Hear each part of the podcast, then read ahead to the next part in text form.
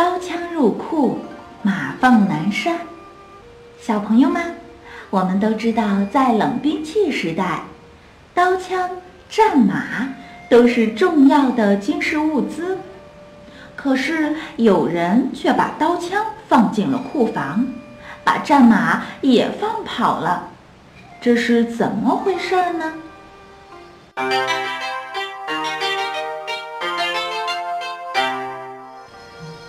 原来，在很久很久以前，周武王讨伐残忍无道、荒淫无度的商纣王。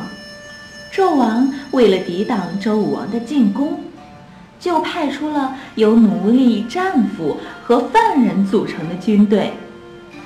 可是，这样的队伍又怎么能抵挡训练有素的武王的军队呢？而且这些人本来就不喜欢纣王，所以他们在交战的时候就选择了投降。所以纣王很快就被打败了。在周武王平定了天下之后，他不但打开粮仓赈济灾民，而且还免除了纣王定下的很多不合理的税收。没过多久。百姓就安居乐业了，周国的国力也增长了很多。